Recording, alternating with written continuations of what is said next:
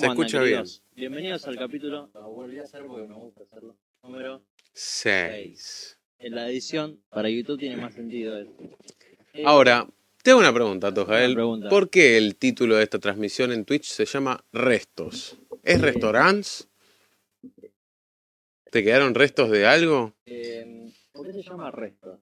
Estamos viendo mm, de qué podemos hablar en el capítulo de hoy con el señor Garex. Llegamos a la conclusión que sería una muy buena idea. Que hace rato que no estábamos hablando tanto de películas y demás, pero me parecía muy. Uy, que Uy, me spoileé. Eh, No, la señal se, se chilipercó.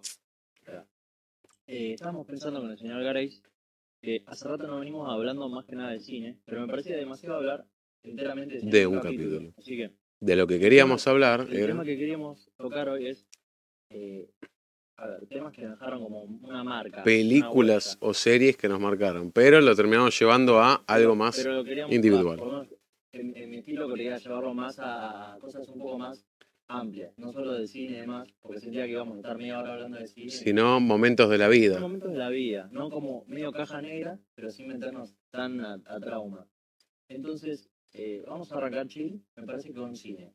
Para Está bien. un punto de y ver cómo lo podemos trasladar a un tema personal. Está bien. El tema de hoy es eh, marcas que nos dejaron, en este caso, las películas, en este caso, las Marcas en la series, cola que, Pero el nos- tema es marcas que sucedieron en nuestra vida. que, no, Marcas que vida. marcaron un antes y un después. antes y un después. Y que, que, y que nos quedó registro de ese antes y Puede después. ser de películas a una peli que hizo un antes y un después, que te adentres en el mundo del cine, que no sé qué, que no sé qué. Juegos pueden ser eh, conocer gente, puede ser un evento eh, familiar, un evento, un hecho. Es un estudio, cosas. Sí, porque, una lectura. Como dije en el capítulo, exactamente creo que fue el 9 de la primera temporada, somos un conjunto de capas. Me gusta, me gusta. Y esas capas se van formando por los pequeños, eh, las pequeñas fracturas, ¿no? Que vamos teniendo a lo largo de esta, que Un pequeño cúmulo. Exactamente. En, en mi caso yo quiero empezar chill, no quiero meterme ahí los traumas así que... Yo voy a empezar más chill que vos, Empezamos más chill. porque como se, ya se está haciendo una costumbre, ya le estoy, le, le estoy trayendo siempre algo para comer o algo para probar a- al señor Atos. Y hoy no va a ser para probar por primera vez, pero le traje un, eh, un Terrabusi clásico, el de la mina en falda con el paraguas. El clásico clásico. No el de tres pisos, porque para mí existe una gran diferencia entre la capa simple y el tipo con tres capas. Cada día estoy más cerca de cerca Cada día estás más cerca de, de, de Tebanero. Puedo meter esto ahí. Momo, no sos italiano. Le puse otro adaptadorcito. ¿Viste que hay unos adaptadorcitos de para, como para internet? Supuestamente que captan mejor la señal. Tiene dos esta combo. Uno de este lado y otro de este lado. Está En bien. teoría tendría que andar bien. Porque estoy viendo bastante el, el punto rojo. En Twitch no hay tanto drama con el punto rojo. Puedo verificar la transmisión un segundo para o sea, ver se cómo va a cortar. escuchamos. básicamente se va a cortar. Pero como lo estamos grabando con cámaras, no afectaría tanto al producto final. Al producto final, que es lo más importante, ¿no? Porque por acá, acá es como una paradoja. Podemos ser 9 o podemos ser 0. Exactamente. Gracias por estar, Derek. Le mando un saludito. Un saludo, Derek. ¿Cuándo El otro día también se pasó por mi stream, Derek. También le mando un saludo, que estuvimos jugando a un jueguito este de adivinar los personajes. Ahí en un Kiss. Derek dice, se escucha joya. Gracias, Una querido. maravilla. Em, ¿Qué te iba a decir? Es la primera vez de Derek escribiendo en el Contrapicamos, así que... ¿Es la primera vez en Contrapicamos? Contrapicamos. Me parece que. Porque cada vez que comenta, siempre, cada vez que Ah, comenta te sí, hace aparecer first el time first time chat. chat from Ok, viewer. perfecto. Em, marcas que me deja mi viejo cuando me pega. Em, te iba a decir. Lacoste, el cinturón Me Lacoste. ibas a decir que ibas a empezar chill antes de todo esto. Y era para Ah, que te el- comas el alfajorcito. Vamos a empezar. voy Vamos a empezar el el ambientándonos. Eh, mejor alfajor, según Lucas Gareis.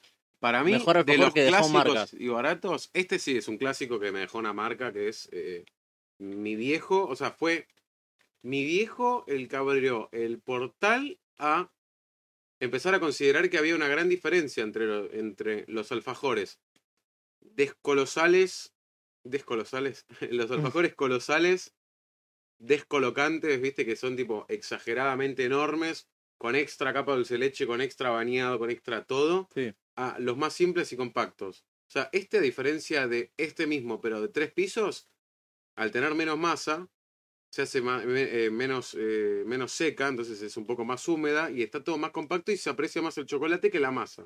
¿Qué Es te que, parece? es que me parece excelente. Justo hoy estaba teniendo una mini discusión, un mini debate ahí en la facultad con unos queridos compañeros. Estamos hablando de, de, de, de lo difícil que es como lograr un alfajor perfecto. Que es como que por eso tanta gente, viste, tiene distintos eh, tipos de alfajores. El mío, por ejemplo, es el Jorgelín. Porque mm, Jorgito siempre como que me portaba bien, tomá Jorgito. ¿entendés? Como que siempre lo, lo tuve como, De rutina. como de rutina, ¿viste? El otro era más difícil de llegar, ¿o no? Tipo, lo- lo- los que, no sé, los Milka, los Oreo, no era tan. Era accesible porque tenía un kiosco, pero no era que me voy, mamá, comprámelo y me lo compraba. ¿entendés? Entonces, hoy estamos teniendo ese debate. Qué difícil es llegar a la perfección en lo que se trata de alfajores. ¿Entendés? Eso quiero decir. Voy a dejarlo de este lado. Tipo, por eso, va. así Tipo se el- ve Emilio. Porque no se está viendo Ah. Emilio, está todo escondido. Tipo, el equilibrio perfecto para hacer un alfajor es muy difícil. Ahí está nuestro tercer invitado. Está Bueno, dejando de fumar Emilio. Es muy difícil. Nosotros, por ejemplo, con Atos tuvimos que hacer un laburo en publicidad que se trataba de el alfajor ideal, que consistía en una chica que exigía ciertas características y dentro de esa existían varias opciones ya en el mercado, pero que eran, pero claro, es como es como las armas, o sea, mientras eh, más letales sean eh, o más rápidas o con más cantidad de balas o lo que sea, más pesadas son. O mientras más livianas sean, menor cantidad de balas Claro, tienen. o si como- tiene mucho glaseado, tal cosa. Igual me abriste una puerta divina. Que me, me abriste, además de una puerta divina, me abriste como un recuerdo. Y que justo va exactamente con el tema.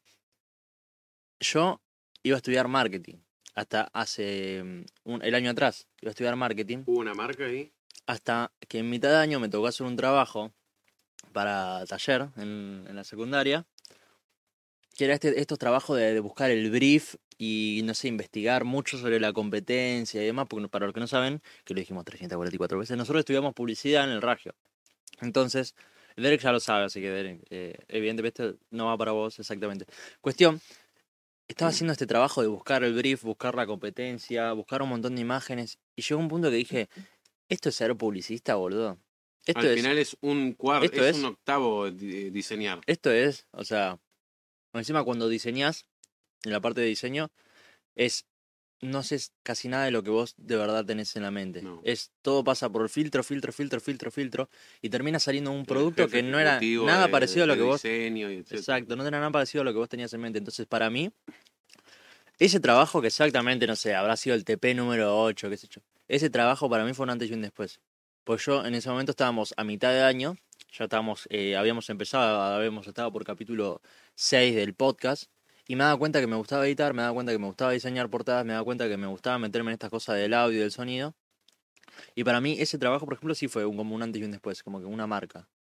Para mí. Así que creo que eso, eso es muy interesante. Como que me dijo, esto que estaba viendo por este lado, al final no sé si es tanto para mí, no me gusta nada, me aburre, no me interesa. En cambio, esto nuevo que estoy viendo me está llamando mucho la atención y me veo a, fu- a futuro con esto. Entonces, para mí eso fue, sí fue una marca, ese es el caso. En el tuyo, que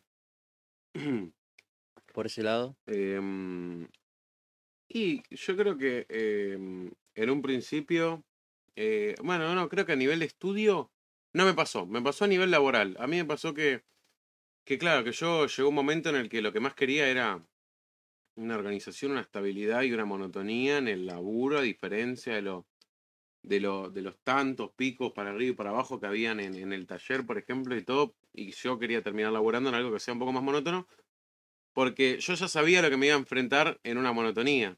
Lo, lo infeliz que son tipo los incentivos, los estímulos y todo que te dan en una oficina, que es, tenés un cuadrado alrededor, una máquina, no, eh, vos pensás todo blanco. todos los días ver los mismos cuadrados Y blancos. te regalan por tu café un, un- Te regalan por tu café un cumpleaños.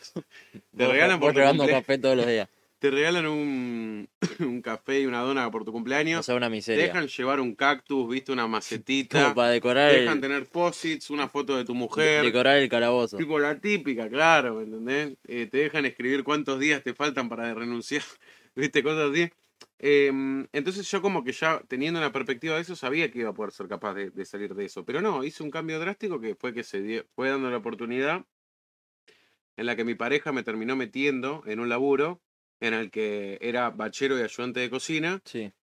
y en el que ya no estaba esta estabilidad en la que era puro ejercicio mental, o sea, tenías que estar con una computadora quieto en un lugar y me entendés horas y horas y horas. Ya era tipo algo en el que tenés que estar parado todo el día, con 60 comandos al mismo tiempo, con una organización, con una anticipación, con, con una producción en masa, Un cachetazo. que fue un cachetazo de realidad en la que dije, boludo, no quiero quedarme quieto. No, no, no, no es para mí Te, quedarme te hace quieto. mal. ¿Me entendés? O sea, y encima, claro, el cachetazo no fue haber empezado a laburar, fue un día hacerle la segunda a la mamá de mi novia, porque necesitaban a alguien en el local ese día porque había renunciado a otra persona. Entonces dije, bueno, yo te hago la segunda, no sé qué. Y te, te- dan te diste plata, cuenta que mm, eh, vos necesitas ese breve empujón para empezar a hacer las cosas, pero en el momento que te frenás, te, te, te, da- te quedás. Claro, y, y que aparte, tipo, yo estaba buscando algo en el que, a ver, ser publicista tampoco es, tipo, estar exponiendo realmente algo todos los días, salir a la calle, hacer una propaganda por vos mismo. No. Es Te mucho va a tiempo, tocar- mucho tiempo sentado frente a la compu Sí, investigando. no, te quedás pelado y usando lentes de tanto que lo usás. Yo no quiero, no quiero bardear, pero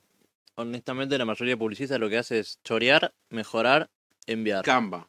Y Canva. También ahora se pusieron de moda muchos reels de empresas que dicen cuando, cuando, cuando a tu jefa y a tu supervisora le encanta, le encanta tu diseño que hiciste en Canva, pero a la diseñadora gráfica no. Es que hoy en día es mucho más fácil. Hay, gente que hace publicidad y no estudia publicidad. Entonces, eh, nada, ese, cachetazo de realidad está bueno también. Eh, cuando te das cuenta como que funciona, el mundo funciona de una manera muy diferente a la que vos creías. A mí me pasa mucho también con la... Yo soy un tipo que le cuesta mucho estar sentado tanto tiempo. Y cuando estoy sentado mucho tiempo sin hacer nada, me pongo mal. Entonces a mí los lugares donde yo voy a, a no hacer nada, me, me hacen muy mal. Por ejemplo, no sé, en la secundaria cuando yo iba y había días que no hacía nada, Pues ya estaba todo chequeado. me hacía mal, ¿entendés? Porque mentalmente digo, bueno, hago más en mi casa que, que- que acá. O sea, no me, ¿de qué me sirve estar acá? Claro. Ese es como el cálculo que hago. Estás perdiendo ocho horas porque en realidad era solo por la falta y ni siquiera te preocupaban las faltas. No, porque, Porque venía en re tu bien. casa te dejaban hacer la tarea ahí y no se podía hacer. Era todo eso. edición en computadora y si no hay ni internet en el colegio no puedes hacer nada. Así que eso para mí fue un- Una un- pequeña una pequeña marca. Otra pequeña marca que era la que te estaba diciendo antes de, de- de empezar, que es en el mundo del cine y demás. Otra pequeña marca era lo de, de las películas. Cuando me dijiste lo del tema marcas, yo dije, "Fua, o sea, ¿qué peli considero que me haya como marcado como diciendo, fue Antes y un después. antes y un después? Y yo creo que, que la que te había dicho antes, una de las películas que me dijo, pa, no sabía que se podía hacer cine de esta manera, porque a mí las películas me llegaban como si, ah, son pelis, pero nunca me llegaban a conmover cuando era chiquito. Hasta que vi la película de Forrest Gump, que obviamente todos saben qué pasa en Forrest Gump, Y, el- Y, y la mm, duración de la película. la duración de la película y demás, pero eh, fue la primera vez que me sentí como conmovido por una película y que sentí que las tres horas, tipo, disfruté cada momento de las tres horas. No o sea, sabía. hoy en día la veo, y evidente ya sé lo que pasa, no sé qué, pero es, la primera vez que la ves es... Camarones salteados, camarones fritos, camarones al Tenía, tenía edad. Eh, Disfrutás, disfrutás cada, por lo menos a mí me pasó eso, y como que entendí que el cine no era solo lo que yo veía de, de Disney y el hombre araña, entendí que se podían como, de verdad podía conmover gente en una película, y podía hacer sentir identificado a un montón de, de- de personas, porque es toda la etapa de una vida de una persona, de la escuela, eh, adolescencia, ¿no? entonces no hay chance que en un momento de toda esa película no, te sientas como mini identificado. Eh, entonces esa para mí fue como la película o una de las películas que para mí me abrió como la cabeza diciendo, fa, es como se puede hacer algo más que solo mirar una peli, como se puede entenderla, eh, analizarla, reflexionar y un montón de cosas más. A mí un momento que me cambió, que va acompañado de una película y de hecho una serie de películas, pero de una en particular, fue el momento en el que em, ya habíamos pasado en la primaria por echarle un pequeño ojo, finales de primaria, un pequeño ojo a la Segunda Guerra Mundial, al movimiento nazi, a los judíos y todo. Pero claro, era tan, em, tan por encima de, la forma en la que se hablaba, de la cantidad de muertos que hubo, de las cámaras de gas, de, de los judíos, los nazis y las razas arias y las razas que se veían como ratas, que no podía, o sea, yo siento que la forma en la que se enseñaba no le podía hacer entrar a ninguno de nosotros eh, verdaderamente el impacto que podía causar algo de eso. Vos decís como en modo texto, A modo, no, no, no, a modo texto, o sea, como que, eh, modo- eh, como que necesitaban algo más visual a modo narrativa para, para que les entre en la cabeza. O sea, la forma de narrar lo que tenían para pibes que tenían 13, 14, 15 años, Sí. menos, 12, 13, em, era muy, muy simple, era muy, muy vulgar. Entonces, em, por mi parte, decidí, eh, porque para un trabajo práctico tuvimos que ver una película, Niña Pijama de Raya, que Ah, un qué buena peli. poquito tanteaba el asunto, pero igual yo siendo chiquito no era, Como te un- faltaba no era algo que otro más. chiquito. Sí, sí. Y que aparte el mensaje de esa película no es mucho más que Es amistad y... el mensaje de, de lo que es tipo que, que no le hayan sembrado a alguien en la cabeza algo o que tipo tenga un poco de sentido común o de personalidad individual, de Sí, sentimiento. Además de- vos que venías con, un, con un historial de películas un poco más fuerte. Sí, yo venía No te había cosa. afectado tanto esa película. Entonces, el cachetazo drástico que me, que me dijo, guacho, se ve que en el cine se puede transmitir de una manera mucho más personal, sea por sonidos, por narrativa, por música, por colores o por, eh, o por planos. em, lo que te puede transmitir, tipo, eh, ponerte en una de las situaciones de tantas millones que se vivieron, por ejemplo, en la Segunda Guerra Mundial con los nazis, fue la película El último tren a Auschwitz. Es una película que es uno de los trenes que llevaba a todos los judíos a los campos de concentración, el último que salía para Auschwitz y mostraba las condiciones inhumanas en las que la gente estaba en, el- ese tren. de los vagones. Claro, al punto en el que, por ejemplo, tipo en el momento en el que tenían que lavar el tren y todo, después de varios días eh, de tener a la gente adentro, pues la gente se se meaba, se cagaba, cagaba, y sí. etcétera.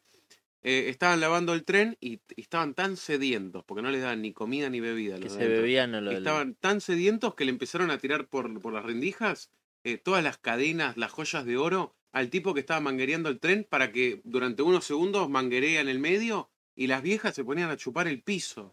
O sea, hasta ese punto fue el cachetazo de realidad que me, que me dejó, ¿me entendés? Porque claro, un profesor te puede escribir. Los metían a todos, les decían que se iban a duchar Sí. y los metían adentro de una cámara Pero de gas. nunca vas a entender la desesperación de una persona hasta que el- ves chupando a alguien en el piso. Hasta que una cámara te haga parecer que vos estás al lado de él viendo todo, ¿me entendés? Eso fue lo los- eh, bueno, no la vi. la no la vi ahora me diste ganas de verla. Esa está Eh, en YouTube ahora, no sé con sí, sí. Yo estoy pensando así alguna película así que me haya marcado, así que diga, fa, la concha de su madre, corte. Mira, el niño de pijama rayas la vi, la- también a los 10 años. No me, no me, eh, me conmovió, pero no de una manera como decía, fa, la mierda, así no. Eh, por ejemplo, estoy pensando alguna. Ah, siempre a tu lado. La del perrito. Tú y yo, Hachi. Sí, pero yo siempre criticaba esas películas. Decía, "Ah, ¿cómo va a hacer llorar un perro, Marley y yo? Y después un maricón. Marley, yo no me moví un pelo. de- ma- no, nunca me movió un pelo Marley y yo. Pero el siempre a tu lado, sí, esa me movió, un pelito. Y, y- esa creo que te da, te da una, una, una perspectiva con respecto a la, a la lealtad que A- puede a- tener la un- fidelidad que- una que- mascota, ¿me entendés? Y también, eh, Y cómo se trasladaba también a los familiares. también ¿viste? sí, y co- y cómo nadie lo entendía, pero lo dejaban re ser al perro, ¿entendés? Como que nadie entendía qué hacía, por qué lo hacía. Dice, ¿qué? Me quedé dormido. Este tipo se iba a juntar conmigo a las 5 de la tarde, íbamos a merendar. Uh, Pero se ve que me pegó el noni por ahí. Me, me, me dijo tu tío que te andaba durmiendo. ¿Quién es su tío? Es una frase. Eh, creo que una, una, una película que me llevó a, por ejemplo, analizar en la vida real, o sea, quiero hacer una mezcla de las dos en esta para allá, irnos también a las de la vida, ¿no? Sí. O sea, una película que me marcó a nivel película, pero que después de esa me hizo observar mi entorno y quizás mi realidad, mi casa y todo, fue en búsqueda de la felicidad. O sea, cuánto, cuánto un padre Está dispuesto a, Está dispuesto a, a- imagi- a generarle un mundo alternativo a claro, su hijo para claro. que no sufra, ¿no? Al igual que en La vida es bella. Es Lo que era. Ah, el padre, el padre, el padre simula que están jugando un juego en el que se Que tienen que luego. esconder y que tienen que fingir y que no tienen que hablar porque si se dan cuenta de qué idioma hablan.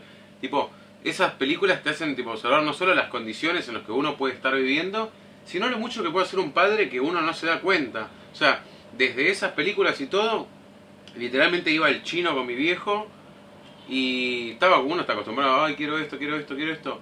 Cuando uno decía quiero esto, eh, veías la cara, eh, en este caso de mi padre, de las ganas de comprármelo, pero la imposibilidad.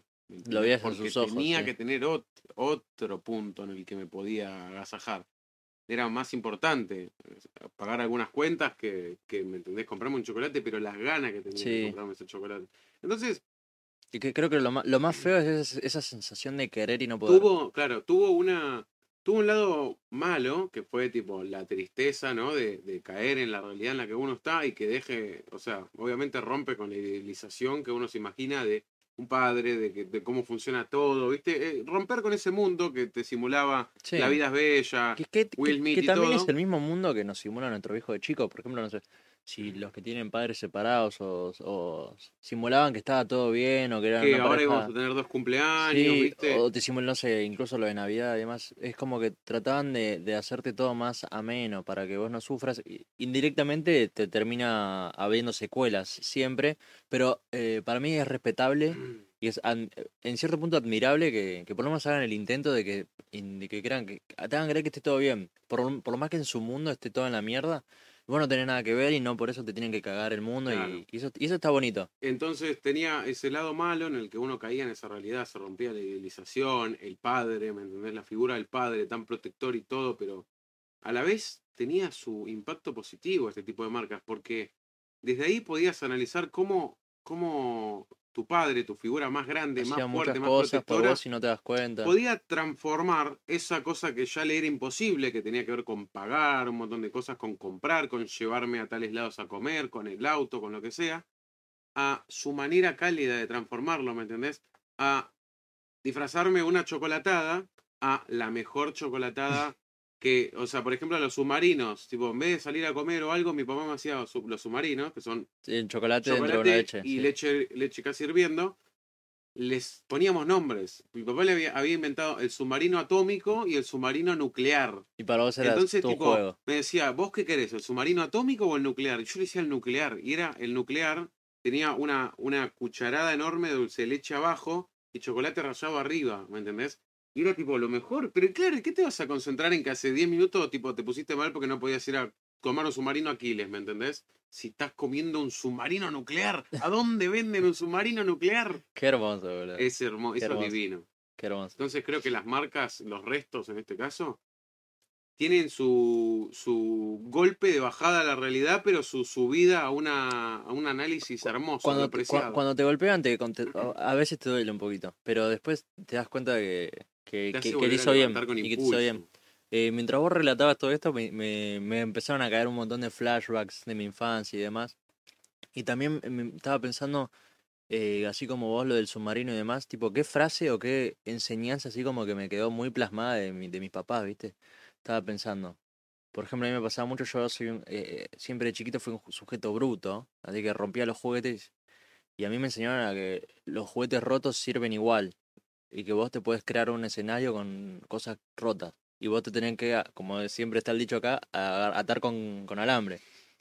Y yo me, imagina- me imaginaba escenarios de guerra con des- desmembramientos y más, Claro. pero nunca con juguetes intactos. Armado, claro. ¿Entendés? Y, y creo que esa magia de no comprarte otra cosa, sino enseñarte a, A a- a- a reutilizar. lo que tenés Te y, sirvió para y no gastar más. ¿no? Sirvió para el resto de mi vida. Hoy en Hoy día, en día algo como hasta esto en sea este- tan improvisado. en este podcast, lo, lo, lo único que invertí fue mil pesos en esa cama, la webcam.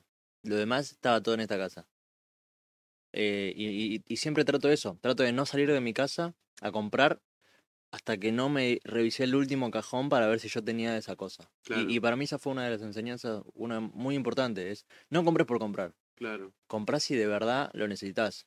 Porque, y me enseñaron que eso, que uno puede hacer lo que, lo que quiera con lo que tiene. Claro, o sea, me parece que esto, esto que era desde chiquito, que se terminó adaptando y te hizo ser la forma en la que en esas cosas sos vos. Sí, O sea, no es solo eh, no compres algo nuevo hasta que no le puedas tipo dar utilidad a, o sea, de una lámpara, poner, no hasta, compres una hasta que no lámpara exprimas hasta, el- que no tengas una lámpara en tu casa, no puedes arreglar una lámpara. Si no, eh, también era un no compres la lámpara, porque acá con una, con esto rota, con esto lo que sea, puedes tipo terminar haciendo un escenario. Sí, ¿Me entendés? Entonces, claro, no era una lámpara nomás, era tipo, terminaste haciéndote un, Un escenario. una imaginación.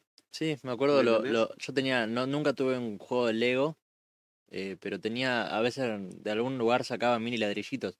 Y para mis escenarios de batalla me, me reservían, ¿entendés? Entonces para mí es re bonito eh, eh, decir, fa, o sea, qué linda enseñanza que me quedó hasta el día de hoy. Tipo, dice los camiones de la vida. ah, los camiones, Los caminos los de la caminos vida. de la vida.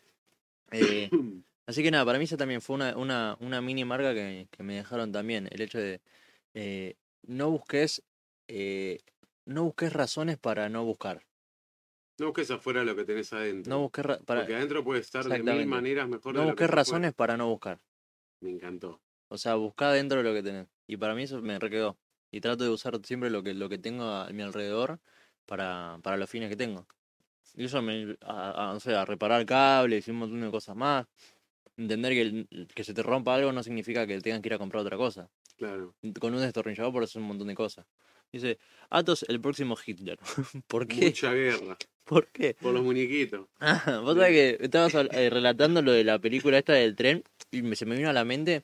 eh, yo me acuerdo de chiquito vi la película de- del pianista, pero nunca la había visto entera. Solo vi la parte en la que se van toda su familia y el chabón queda caminando solo. Sí. Y me acuerdo que eso es una de las imágenes que más me quedó tipo grabada en la Es mente. como el final de todo, se terminó tu vida. el Tipo, juego. no- no- eh, de chiquito nunca la había visto, entonces no entendía exactamente qué era la película. Pero me acuerdo que siempre dije, "Fuck, ¿qué, qué será esta peli? Tiene una re pinta.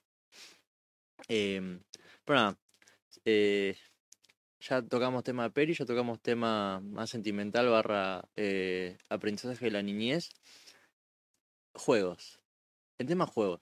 Una, una marca, no sé, el primer juego que jugaste o que te haya marcado, que te haya enseñado un camino diferente. Déjame pensar, ¿vos tenés alguno mientras? Em, Em, yo, yo sí, tengo alguno. Yo me acuerdo de, de chiquito, yo lo primero que, que jugué fue bueno, al Sega, en, al Mario Bros. y demás. Que bueno, en ese disquito te venían mil juegos y demás. Pero lo que, mm, lo que más me marcó a mí va a ser una re pero por ejemplo, lo, esto de los FIFA, los FIFA y los PES. Eso era una re pelotudez. Pero el decir, fue loco, o sea, ese es un juego de mierda, pero tipo, cada partido es diferente. eh, cada jugador hace una cosa diferente y encima tiene un montón de. O sea, a exprimir un solo juego, ¿entendés? Yo al día de hoy, no sé, por ejemplo, sigo jugando al FIFA 18, ¿entendés? Mm, Porque lo exprimo al máximo. No necesito comprar otro juego. Porque este me brinda todo lo que necesito, ¿entendés? Eso es, por ejemplo, una de las enseñanzas. Como, tipo, comprar algo que de verdad es que se pueda exprimir. No comprar, no sé. eh, Yo, yo compré el Poppy Playtime, por ejemplo, que es este juego, nuevo juego de terror. Pero es un juego que lo juegas una vez y no lo querés jugar más. ¿Entendés? no lo conozco. Yo, bueno, yo apuesto, trato de apostar por juegos que, que le puedo exprimir al máximo. Sí. Y para mí esto también fue como una, una marca. Y otra marca, perdón, que te interrumpa, fue Silent Hill. Mí fue una marca. Porque yo siempre también me pasaba como en las películas. Entendía que los juegos eran juegos para jugar. No, no, no, nunca eh, me había percatado que podían contar algo más. Y el Silent Hill, para lo que sepan la historia, cuenta una onda muy personal de trauma de una persona y de un montón de cosas psicológicas de pas- eh, hechas en monstruos. Tipo, son sus problemas versión monstruos. Ok, eso te marcó. Y, dije, como para darle figura a tu Claro, como dije, traumas. no puedo creer que, que a alguien se le ocurrió hacer esto en un juego. Como no, alguien se fue más allá de. Eh, eh, tocó esto, le pegó un tiro al bicho. Alguien se fue más allá. Tipo, pensó toda una historia, armó algo más. Y dije, ¡fua! La locura mental. ¡Qué loco! También. Igual que el God of War y un montón de juegos más. Como que, Sí, ¡fua! sí, sí, se fueron a Qué loco que alguien se puede ir más allá. algo tan distinto. Deja de ser raqueta a pelota. Y pasa a ser una historia. Que te puedes sentir, no identificado porque nada que ver, pero te puedes sentir como conmovido. Sí, sentí identificado con Roger Federer. Dice, el FIFA es lo mismo, chorro. Eh, Sí, es lo que dije yo, es lo mismo, todo el tiempo, solo que se puede exprimir todo el tiempo. A mí, Por ejemplo, una, una de las enseñanzas que me dio todo este mundo de, de los jueguitos y todo, es que mm, eh, siempre en la, en la vida real, claro, se la podía rebuscar, ¿me entendés? O sea, a mí lo que me pasaba era que el único camino eh, que yo conocía cuando era chico y que conocían mis amigos y todo, manejándonos en un ambiente con, con plata, ¿viste? Mi- Mis, amigos tenían Sí, todos sí, sí. plata, todo, era el de, qué sé yo, cuando salió la Play 2, comprarte la Play 2, ¿me entendés? Claro, lo que venías, querías- eh, comprabas. Claro, vos querías jugar a algo, era eso lo que había que jugar, porque socialmente eh, Es lo tus que estaba amigos aceptado. y todo jugaban a esos jueguitos. Igual de la Te figurita la invitaban a boludez. alguna casa a jugar, tenían esos juegos, olvídate. Te volvías loco, ¿me entendés? Yo que todavía no, no había llegado. Eh, Entonces tenía que ver con buscar más allá de lo, mm, lo, a lo que todos apuntan, pero claro, no me lo enseñó algo en lo que mi creatividad fluyó a buscar más allá una enseñanza de mi madre. Sino era meramente el hecho de no tener la capacidad eh, económica de acceder ahí. Entonces tuve que acceder acá. Entonces empecé a ir a las galerías de Maipú, ponele, a comprar discos que a veces podían venir rayados o no, pero que podían venir truchados, o sea, podían venir hackeados, eh, con beneficios y todo, o podían venir modiados. o sea, era una joyita. te podía tocar desde un Dragon, eh, un GTA, un GTA San Andreas, En versión Goku. eh, Goku, o un Guitar Hero con cumbia villera. y podías Ex- estar tocando excelente. una canción, tipo con la guitarra, con las teclas, todo, eh, de Amar Azul de y la Luna Lescano. Fiera, claro, literalmente. Entonces, eso me trajo un...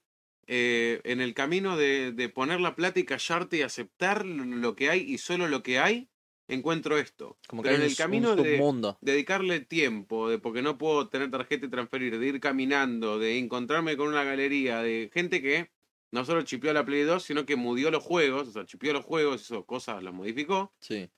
por un precio muy chiquito, me puedo terminar llevando una, una eh, simulación de, de el juego. O sea, es literalmente una simulación. y- y hasta tenías algo más que contar que el Era una normal. adaptación, claro. Y, y la otra cosa, eh, que bueno, uno, yo lo estudié hace poco, eh, con videos de Jordan Peterson que hablan de uh, hipotéticos casos en los que existe verdaderamente una utopía en la que no hay problemas de plata, de comida, de esto, del otro, y cómo terminaría siendo una distopía. Y también estudiando distopías y todo. Sí. El tema que tenía que ver con los, con los jueguitos hackeados. O sea, el hecho de que vos tengas una dificultad en un juego y todo, te hace concentrarte en eso y no ver detalles leves del juego que te hacen poder ver que en realidad es aburrido o lo que sea. Tipo, lo que te mantiene en un juego no es cómo se ve, es cómo se siente. Sí, como la jugabilidad. Si vos eso. estás jugando y tenés dificultades y cosas, está perfecto porque tenés tipo un estímulo recompensa en el que vos para tener un, ese chaleco antibalas que tanto preciás, tuviste que hacer un montón de misiones. Una vez que pasaste las misiones, le das ese valor a ese chaleco. Ahora, cuando empecé a descubrir el mundo de los juegos hackeados, o yo hackeaba los juegos con Chet Engine o lo que sea, se volvía, claro, una utopía en la que tenía todas las armas, todos los cascos, toda la ropa, todos los mapas, todas las teletransportaciones, todo. Entonces, claro, al principio te sentís Dios, porque podés hacer absolutamente todo y tenés acceso a todo. Pero claro, Se torna un poco cada aburrido, batalla, cada lo que sea, se volvía un movimiento. Entonces, en un movimiento ya avanzabas al siguiente. ¿Y qué pasa cuando terminabas de hacer todos los movimientos y ganas el juego? Nada, porque no hubo dificultad, no hubo desafío, no hubo emoción, no hubo adrenalina, no, hubieron sustos. Y nunca te ganaste nada por vos mismo. O sea, la sensación de ganarte vos mismo con solo tus habilidades. trampa. El jueguito. Y eso me enseñó también eso. el- No, no hay, sirve. no hay diversión en, en la trampa. Y que aparte que la trampa te puede llevar a lugares malos. También. ¿entendés? Así que aprendí que en la vida real la trampa no suele ser positiva. Yo prefiero llamarlo más pistas, lo que prefiero en la vida real. O sea, como, qué sé yo, los juegos de Inca Games en los Sí, que había que uh. sacar a Obama, Eso se me hacen re difícil. yo nunca por mis propios medios pude pasar uno entero. Así que full tuve que ver tutorial de YouTube. Who, sí, eh, los gameplays. Entonces, yo en esos gameplays no trataba de ver lo- todos los gameplays enteros, trataba de ver cómo se manejaban todo, abrir un par de puertas como ellos y de ahí adaptarme. Porque claro, si vos ya sabés lo que pasa en la siguiente no puerta, pierde la gracia. no estás entrando, simplemente caminaste directo a la otra, no hubo una transición. Fuiste vos en las mismas Pierde dos. la gracia. Entonces, me quedó como enseñanza esa, mm, ese con, con, o sea, con las trampas, nada tiene gracia. Con las, uh, ¿Me con las trampas nada tiene Con gracia. las habilidades puede ser. Con los trucos psicológicos, con todas esas cosas puede ser. Pero en la vida real las trampas No eh, te son llevan a nada. incómodas. Te vas a dormir intranquilo con una trampa. Mirá si le haces trampa a tu pareja, a un amigo, a una madre. Y la culpa. Te mata. Está no solo la culpa, sino eh, el no poder haber sido vos mismo. No, y también el hecho de no haber hecho las cosas por, por, por cuenta propia. También. Es como si ahora de la nada nos caen 300.000 subs. Sí. Porque ¿Entendés? metimos 50 mil dólares en una cuenta. No, no yo decís, fa, qué lindo, pero Yo no en, el, tengo en el 50.000 fondo decís, no me lo gané. La No verdad que no me lo gané. Claro. Y se siente re feo no ganárselo. Olvídate. No hay nada más lindo que sentir, me lo gané. tipo, me- me lo Literalmente, Ir merezco. de a poquito. Ir de a poquito, boludo, construyendo tu, el mundito. Em, estaba pensando que cuando tocabas el, el bajo, yo soy así. Vos ya sabés, Lucas y yo tenemos un, un trato que es, mientras él me escucha hablar, él está pensando, al mismo tiempo que me está escuchando, está pensando en otra cosa. Y yo al mismo tiempo que lo estoy escuchando, estoy pensando en otra cosa. Tipo, en la Así mente, que cuando yo estaba hablando, Vatos estaba. la ahí. mente se nos divide en dos, ¿me ent- ¿entendés? Lo que estaba escuchando es el tema música. Estaba pensando al mismo tiempo que te escuchaba, estaba pensando, ¿qué canción como que, que sentí que me marcó, viste? Porque hay, viste que hay, hay gente que yo he escuchado que dice que hay una canción o un tema o una banda que se repite en ciertos momentos de su vida todo el tiempo. Y es ¿Porque como, sucedió en algún momento de tu vida o no? O- a, a mí en lo personal no, pero hay gente que he escuchado que hay una banda, una canción que cada vez que, que, la- que se escucha, y no es que la puso él, como que de manera aleatoria en su mundo, eh, es como que es- pasa algo, como que es un, un- una señal.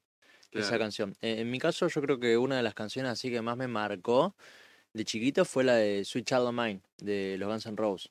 Ok. Eh, esa canción es una de las que me, abrió la puerta como a conocer un montón de música y, de, y de rock y un montón de cosas. Me dio ganas de tocar la guitarra y empecé a hinchar la pelota para tocar la guitarra. Porque, porque nada, me, me conmovió.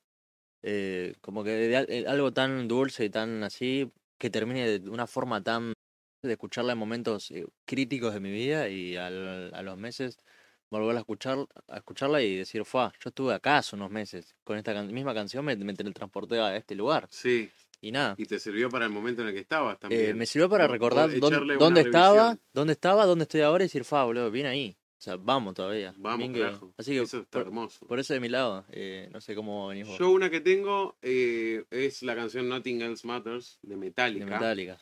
Que No te tenía tan me- chiquito- metalesco. A mí, claro, a mí de chiquito no me gustaba la metal, el metal.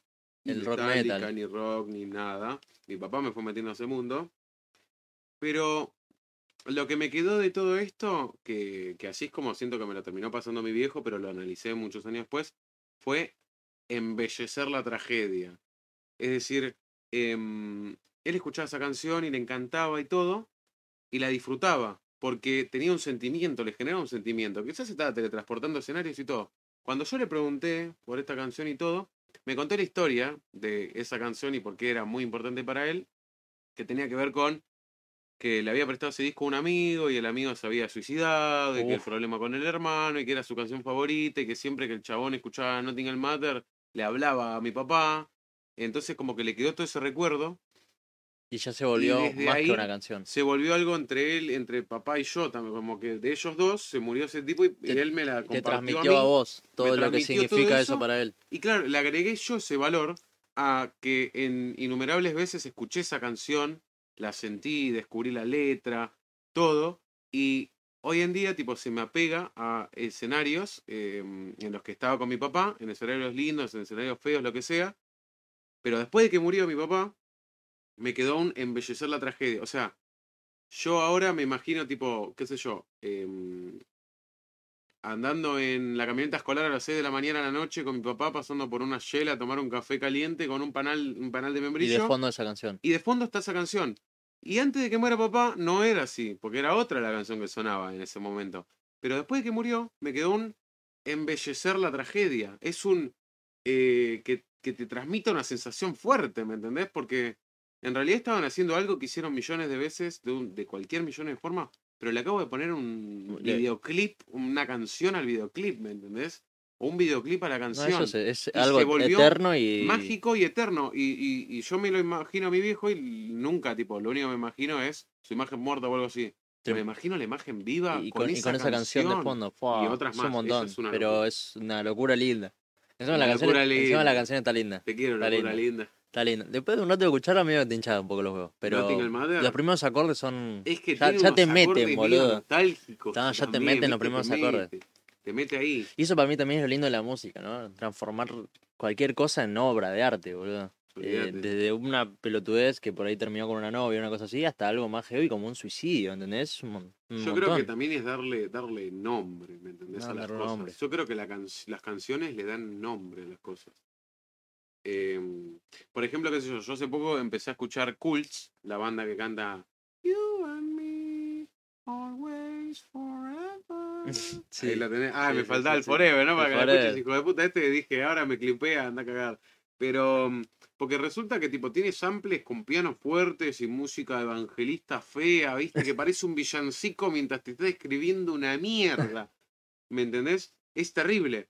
Entonces, em, me empecé a escuchar y las letras de repente se parecían a algo que me estaba pasando en ese momento, ¿me entendés? A una condición.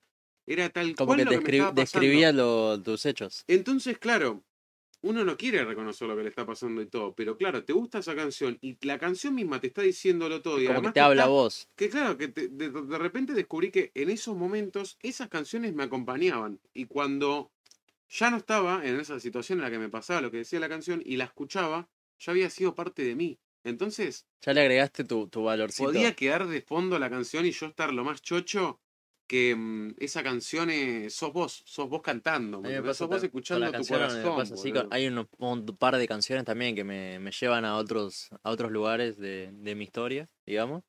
Y también digo, fa, boludo. O sea, qué loco que esta canción me re representaba en este momento específico. Hoy en día por ahí la escucho y no es la misma situación. Pero decir, fa, boludo. O sea, hay un montón de música con la que vos decís, en est- esto me está describiendo lo que me está pasando. Total. Encima, re- eh, para mí, es eh, el escribir sensaciones en letras es una cosa muy difícil. Yo siempre soy, soy partícipe de que hay un montón de sentimientos que no llevan palabras. Es decir, lo que a veces es un enojo, una molestia, yo creo que si a eso le sumas tristeza y no sé qué, no hay una palabra que defina ese conjunto de sensaciones. Pero uno busca relacionarla con sinónimos o con cosas que, que, que cree entender. Pero faltan muchas más palabras para describir emociones. Ok. Eh, yo soy partícipe de eso. Como que no todas las emociones son describibles No, en palabras. Y hay algo que pasa, no sé si coincidís, es que a la hora de, de traducirle a las personas, no solo a las personas que vos querés eh, contarles lo que te está pasando, sino a las personas con las que te pasan esas situaciones, esas sensaciones incómodas, placenteras o lo que sea, que te frustras por no poder tra- traducirlas a palabras. Ay, porque sí. yo creo que, decime si concordás, para la otra persona sería muy fácil si vos agarraras tu pecho y, Y se lo prestaras. Le das cinco segundos de lo que sentís segundos y que se te lo ponga en tu lugar. Y ahí te diría, Fa, boludo, la verdad. entiendo lo que está pasando y- bajar a la realidad. ¿me Pero cuando lo tenés que... Ya no es una Porque batalla. encima, para describir lo que a uno le pasa, tiene que como que en un momento dejar de sentir para pasar a modo neutro Claro. para poder explicar eso. Sí, porque, no, ¿qué te voy a explicar así? Porque claro, el, Llorar- no, conjunto no de, puedo. el conjunto de ira va a hacer que transmitas tu mensaje con el alma Rota, envenenada. el alma ¿me rota. La tristeza va a hacer que lo hagas con el alma destrozada. Tiene que sí o sí salir a un modo neutro para Claro, explicar todo eso que está Claro, pasando. tiene, tenés que superarlo. Por ejemplo, después de llorar. A mí me También. pasa que no es lo mismo yo decir algo antes de llorar, porque siento que hay mucho de lo que estoy diciendo que todavía me lo estoy guardando. que tiene una mochila. Tengo una mo- como que tengo una mochila, entonces muchas cosas que estoy sintiendo no las estoy largando. Y cosas que estoy queriendo decir no las estoy diciendo. Y en el momento en el que me quiebro, empiezo a decir todas esas cosas. Y ya salen, pero con mucha carga de sentimientos. y- Primero y están reprimidos, Mucho más después exageradas de lo, están mucho más exageradas y cuando termino de llorar son mucho más frías, son mucho más técnicas, Sí. porque ya como que me volví a Sí, reparar ya- solo, ya- me volví ya- a levantar. Ya salíamos de ese factor eh, sentimental. Es- La bronca más sentimiento se convierte en una exageración de hecho que, que crea mucho caos. ok. Em, a mí me, yo, te, yo quería preguntar porque formulé al- algo también con respecto a mi viejo que tenía que ver con las rutinas. Em, habían ciertas rutinas en mi vida que quizás se repetían en momentos en los que eh, te querías dar un gusto y era la repetición, querías afrontar algo y se repetía, querías escuchar algo, sentir algo, lo que sea, y lo repetías siempre, y fuera de ese tipo de situaciones lo repetís actualmente. El tema de los rituales, ¿me entendés? Esas costumbres, o sea, por ¿Vos decís ejemplo... rituales con tu familia te referís? No, no, no, con uno mismo. Por ejemplo, eh, algo que, claro, que me deja un resto, que me dejó un resto fue, cada vez que yo volvía de, de ver a mi papá en el hospital, era un salir con toda esa aura negra del hospital y quedar destrozado. Pero Sí. era subirse a un bondi, estar viajando mucho tiempo, pero con un montón de canciones. Con toda una Esas carga negativa. canciones las terminé inmortalizando, por supuesto, porque ¿qué te queda de esas canciones cuando el único recuerdo que tenés es que las estás escuchando triste cuando salís de ver a alguien que probablemente se puede morir? ¿Me entendés? ¿Qué, qué, qué sentís? ¿Qué te queda? Entonces, Te estoy escuchando solo que Fran, Era está, como- Fran está abajo, le voy a escribir a mi hermano porque la dale, dale, era como una especie de ritual. Salir y escuchar las mismas músicas. Porque hubo un momento en el que, claro, de tanto volver en el colectivo, me di cuenta de lo que estaba pasando conmigo, de lo que estaba pasando con las canciones que escuchaba. Entonces me di cuenta y preferí dejar tipo esas canciones con ese respeto que les tenía y todo, y no seguir envenenando, entre comillas, o embelleciendo el drama eh, con, otra, con otras más, que, que para mí eran muy, muy sagradas esas canciones, antes de agregarle ese valor. Entonces también me pasaba que ya era rutina que esos días eh, no me bañe, esté solo en casa, esté la luz cortada, o sea que le podría agregar el esté la luz apagada estoy grabando. esté la luz apagada y agarrar de mis ahorros y comprarme algo para comer. Algún día podía ser, eh, ¿necesitas bajar? No, no, no, ahí escuché la puerta de Karin la abrió. Algún día, algún día, tipo, podía ser tipo un helado o algo, pero siempre ese algo era para mí solo. Entonces, Era tu forma como de calmar todo era, esto que era tenías. mi forma. Ahora, analizando todo, y también era viendo Orange the New Black. Orange the New Black, eh, la serie, la misma, tipo, siempre. O sea, claro, era tipo, yo veía muchas series al mismo tiempo, todo, pero estaba tan metido en esa rutina que me encantaba para superar ciertas cosas o lo que sea, que terminaba siendo esa y punto. Entonces, era volver escuchando las mismas canciones, quedarme a oscuras por condiciones fuera de mí o propias, comer algo y comérmelo todo, y verte una serie, un capítulo que inmortaliza, o tipo, justo te traslada a empatizar con algún personaje. O sea, sentías que era como eh, esa eh, mezcla de cosas, esa misma fórmula, eh, siempre que te pasaba eso que venías del hospital Claro. y demás, hacía que te sientas un poco mejor. O, Claro. o hacía que te sientes... Buenas. Tranquilo. Le Sí. mostramos en cámara un segundo. No, si al querés, si querés sentate, ya que estás acá. Si querés, sí. ¿Qué Así- hace, si si podés llegar a dar toda la vuelta. Total, ya terminamos. Ahora, en breve. Te golpeé un poquito. No, terminen, tranca. Si querés, si querés sentarte, querido, no pasa nada. Sentate, sentate. No hace Sí, sí, falta que, que hables, que tires rostro, que te hagas el lindo, bien, no hace falta Ahí nada. Está, está, está de No, vuelta, sí, está de sí, vuelta sí, la, la, be- la bella. Bueno, ahí está. Eh, Ahí va. entonces, por ejemplo, desde ahí, claro, me quedó como, como un resto de esa rutina en la que actualmente, claro, cuando tengo episodios con, con alguna pareja, con algún trabajo, con algún error mío, ¿Volvés a esa rutina? o algo así, naturalmente apago la luz, naturalmente me compro algo para comer porque me doy como ese capricho, esa cosa individual mía de darme un gusto, ¿me entendés? Eh, me quedo clavado con una serie que ya vi, pero que estoy repitiendo porque quizás estoy haciendo lo que, lo que hablamos de, Lo- de ah, archivar. la, la tipo, fórmula. eh, la fórmula. Como esto me hizo sentir mejor en este momento, ahora lo voy a hacer. Claro, entonces, pero inconscientemente, eh, nada de esto está planeado. Y actualmente me pasa algo como eso. Entonces quería ver si a vos te, ¿Y, te podía te, pasar fun- te algo. sigue funcionando esa misma fórmula? Sí, porque es como un refugio, ¿me entendés? Es un Muy buena palabra. que en algo que fue tan fuerte como el fallecimiento de un padre, Sí. ahora en situaciones que son más chicas, más mundanas, eh, del día a día, por así decirlo, discusiones, diferencias, etcétera, eh, te hacen tener una soledad acompañada. Pues, el otro día leí una frase muy linda que decía, la soledad es linda, pero es mucho más linda si tenés a alguien con quien Acompañarla. compartírsela. No, no, no. Qué ¿no? alguien- Aco- acompañar No, no, soledad. alguien a con quien alguien. compartírsela, o sea, no, no pasar una soledad con alguien, Ah. sino tener a alguien para manifestarle lo lindo que es esa soledad. O sea, como que estar solo puede ser lindo, pero no hay nada más lindo que estar solo y poder decirle a alguien qué lindo que es estar solo. Pues como que lo haces Como, real, ¿me como que lo redondeás. Porque en cambio vivir Frank solo seguro estar solo... eh, cayó y no entiende nada, está, muy duro. Está, Fran, está muy duro. Estamos, a- barbita. t- Compro, compro lo que dice que estamos, compro. estamos hablando de, de- de marcas o huellas que pasaron a lo largo de la vida. Ya hablamos de huellas en el mundo del cine, o sea, que es lo que nos hizo decir fue ah, el mundo del cine nos abrió así. Eh, marcas en, en la infancia. Claro, en la infancia, alguna enseñanza que te re quedó para siempre y cosas más.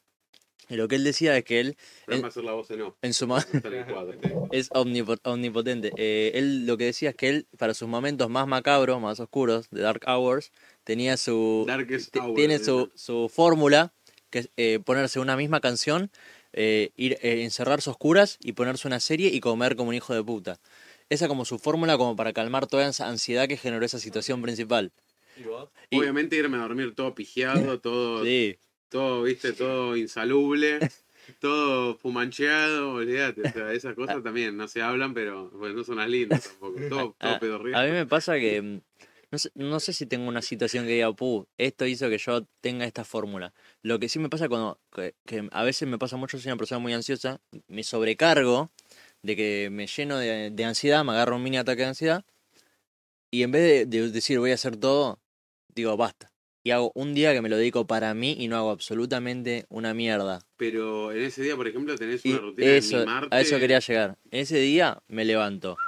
eh, me doy el lujo de dormir lo que tenga que dormir, tipo sin tocar la alarma, nada. Me levanto y sea la hora que sea, me hago el, de- el- el desayuno con más cariño que se le puede hacer a uno. Con más tiempito. Tipo con más tiempito dedicándole la leche al punto justo de cosecha.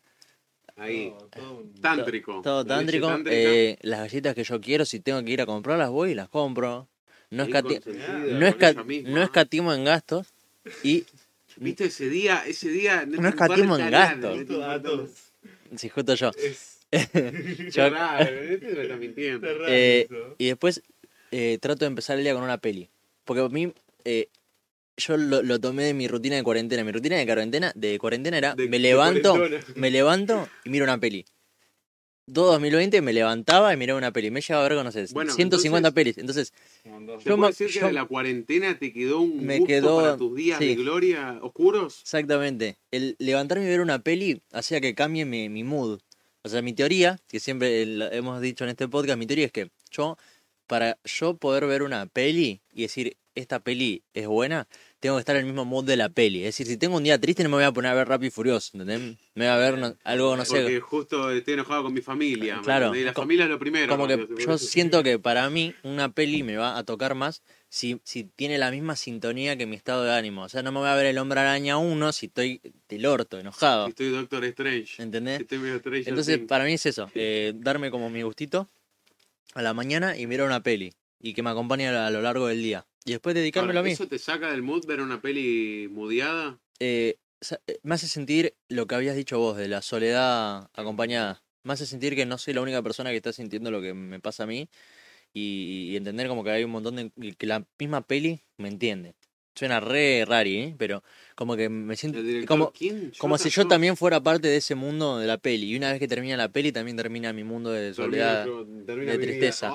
Tipo, Ahí cortó su. Ahí, ahí corté mi mando y después ya tengo un buen día, se podría decir. Como que me, me- me descargué con, es- con esa peli. A mí me pasa eso. Un mal día termina a la mañana. Eh, ah, depende si me levanto a las 3 de la tarde. O sea, sí, Pero Sí, o relacionando sea, que te cuando el Exactamente. vato se bajó todo el paquete de sus galletitas. exactamente. Y para mí ver pelis es eh, un momento de soledad hermoso que me Sí. vuelve, me fascina. Y, y ver una peli con alguien eh, me, me, me gusta, pero me cuesta, ¿sabes por qué? Porque cuando la persona, viste, cuando lo- uno la está resintiendo en la peli y mira al costadito y la otra persona tipo... A mí me jode. Tipo, Yo tipo, sos un hijo de o- puta. tipo, o, ¿Qué está pasando? ¿Qué pasa? ¿Qué significa? ¿Qué significa? O ¿Qué tipo, significa? viste cuando decís, no la está disfrutando igual que yo, decís, qué lástima, boludo. ¿Cómo me gustaría que Claro, sientas lo mismo que estoy sintiendo te yo? iba a decir, Me da mucha paja cuando la gente no disfruta la peli igual que yo.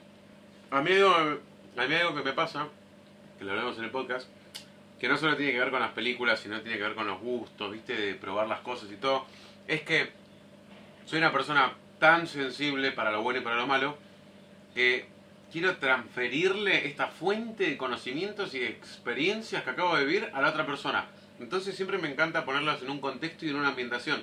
Por eso, antes de que yo darte de probar algo o lo que sea, me encanta describírtelo para que lo puedas encontrar también. Y, y sentirlo como vos. Porque yo creo que todas las todas, todas, todas las personas tienen algo en lo que se destacan de los demás, o lo sienten mejor que los demás, o que saben más que los demás, pero siento que entre todos podemos, tipo, Como meternos cada uno en las sensaciones eso. y todo, porque hasta que a uno te transmitió algo o alguien, algo, un análisis profundo, un amor al cine, no lo tuviste, ¿me entendés? Eso, eso es un muy buen, muy buen relato. Con el análisis pasa. musical pasa exactamente lo mismo. Hasta que no hubo una grieta entre una cumbia y un rock, no pudiste apreciar una y no pudiste insultar la otra, ¿me entendés? Eso está buenísimo porque me hiciste acordar que ya hay dos o tres personas que me dicen que las intros del podcast duran mucho y que las partes en las que vos describís por él alimentos, como el otro día describiste el arroz con leche o, o en este caso el alfajor, dicen que no la terminan de cazar. Tipo, eh, ¿con qué fin describís? Me dijeron. Ok. Y yo le dije, y yo creo que es como una introducción, porque como que vos querés hacer sentir a la misma persona lo- las sensaciones también. Claro. También para recomendar lugares, como por ejemplo cuando recomendás cafeterías o recomendás restaurantes y demás. Querés que esa gente también sienta lo mismo que sintió como tu paladar en la primera vez que lo probaste. Claro. Entonces, Pero igual siguen sin entender. Esa es la paja. ¿Quién fue ese hijo de puta? Esa es la Que paja. venga por acá a comerte el arroz con leche. Esa es la paja. Uno está ahí en el chat. El de- uno de rojo. Ese de rojo, eh, allá la están haciendo comer que arroz con leche. Eh, Allá están preparando la leche para el Así arroz. que nada, eso me da, me da cosa- es- por eso trato de... Es muy difícil sentarte con alguien y porque somos todas personas diferentes y decir, puta madre, esta persona no está disfrutando esto como yo. Y también me pasa a mí, con, no sé, una persona, por ejemplo, como él, que disfruta una banda de la comida y yo por eso soy más soso con eso. No, no tengo tanto paladar amplio y como que no me fijo mucho de, uff, esta especie. Como que no me, no me va por ese lado. Pero me trato de ponerme en su lugar y entenderlo. ¿Y, y te Y- ha llegado y- me ha llegado. Ha ejemplo, llegado a lugares distintos a los que te encontrabas? El otro día pusimos, eh, tomamos whisky Ese lo vi. y de, que había con ron y demás. De, del De la de madera. la madera. Y yo El dije, no, la palabra trasgusto. ¿qué lo le- que- qué- y le- eso? Trasgusto, Yo dije, ¿qué como está es. haciendo este falopero de sabor a madera? Una vez que aprendés lo que la, la definición de trasgusto, aprendés que tipo a darle un nombre a esa cosa que tipo vos comés tipo un alfajor, lo tragás y el gusto que te queda después es el Claro. trasgusto. Entonces, le- tipo, no solo tenés el gusto de lo que te entra, sino de lo que te queda, ¿me entendés? Eso no se llama aliento, uy, me quedó un aliento, un sabor raro, me quedó un trasgusto, ¿me entendés? Y una vez que, bueno, el de la madre igual no lo pudiste encontrar, Lo ¿no? encontré al final. Bueno. tipo, después de un. Viste que ya estaban. Ya estaban porque- Pero porque te Cuando lo ya dijo, estaba medio porque- a libertad creativa. No, cuando me lo dijo me desbloqueó. Ok. No sé si tal vez por esto también de. de que en mi mente ya tenía como esto es whisky madera, whisky madera. whisky- y como que buscaba el sabor, buscaba el sabor, buscaba el sabor y en un momento como lo sentís. Y Claro. no todavía chupé un tronco tipo así. No, pero claro, a este, este hijo de puta, claro, es la, la primera persona en el mundo mundial que me decía, ¿de dónde voy a sacar gusto a madera? ¿Qué significa? ¿Qué significa? ¿Chupaste un tronco? Y, y me había trabado, trabado, trabado, pero cuando ¿cómo- descubrí, ¿Cómo, sentís el gusto cuando madera? descubrí que este hijo de puta se habrá metido 5000 veces un palito de helado en la boca, ahí dije, buscale ese sabor, ¿me entendés? Ahí Sí, está, hijo de puta. Este tiene sabor a pichín. ¿Qué significa? ¿Qué significa? ¿Qué significa? ¿Pero este pichín qué significa? Entonces, claro, Eh, boludo, es complicado. y- y un último tema que me quedó marcado. Hay, hay, hay un tema que, que, va- que explica mucho mi contextura. Ya, ya, voy, ya vas a entender. Yo que- quería, me sirve para. para Empieza raro. me, sir- me sirve para terapia también, chicos. Mi Me textura. sirve para terapia. Eh, yo de chiquito, eh, a mí me gustaba una chica en primaria. Normal, y- creo que vamos normal. No, Todavía no normal. me contaste nada. Y nosotros teníamos en la escuela unos festivales, que era como una, una peña, unos festivales donde los pibes bailaban y hacían boludeces. Entonces, una vez, nos, Un asalto. una vez nos encerramos en un salón, esta chica y yo, estábamos completamente solos. Tenía contexto, no sé, 10 años. Y ella, tres. 11. No, ella era un año. ella un año menor. Eh, Dos. me desabrochó la camisa, yo tiré la ¿Qué estás camisita. contando? ¿Qué pasó? ¿A dónde llegamos, boludo? Escuchá, Pará, ¿Te desabrochó- desabrochó la camisa? Escuchá, me Con nueve años. La, camisa, escuchá, y después me dijo, eh, me dijo, estás gordo. ¡No!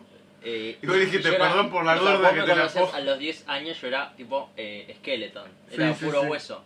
Y eso hizo, esa fue una marca que hizo que yo mantenga Te un- baja el ego. te no, no, no, bajó que los- mantenga un, o sea, el que me Un conoce, orden alimenticio. un orden alimenticio y que mantenga un, un físico establecido durante años, ¿entendés?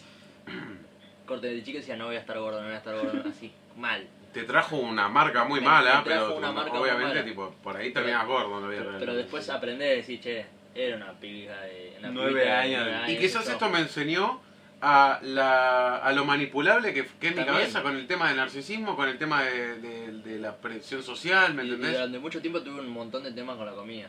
Eh, el de, en esa etapa dejé la mayonesa porque sentía que me daba granos, dejé de tomar tanta coca. O sea, claro, esto trajo, eh, trajo unos O sea, en vez de dejarlo por salud, lo dejaste por, por, no sé por un mini trauma. Claro, pero llevó al mismo fin igual. O sea, Sí. ahora estás reparado mentalmente con esas cosas, se puede decir. Y, y también una buena y hasta te alimentación. digo que su- en ese momento digo, bueno, suena feo, suena mal, decir, ah, esta chica me... Pero te digo que hasta hoy en día tipo lo agradezco, porque me, me inculcó un montón de cosas, de no solo como, de, como que aprendí, de decir, che, primero me tiene que chupar un huevo lo que me dio otra persona de mi físico. Segundo, eh, gracias por darme un buen eh, contexto de alimentación. Y, tercero, Gracias bueno, por ser mi, eh, mi, mi y dietética, gracias boludo. por ser mi primer trauma. La puta madre. Así que es- eso es una cosita que quería agregar. Me parece espectacular como Y- para cerrar. Y, y- Ese y creo que también tiene esto de lo que habíamos dicho antes, de una desgracia convertirlo en algo bueno. De embellecer la Ahí tenés, desgracia. Para vos, para vos.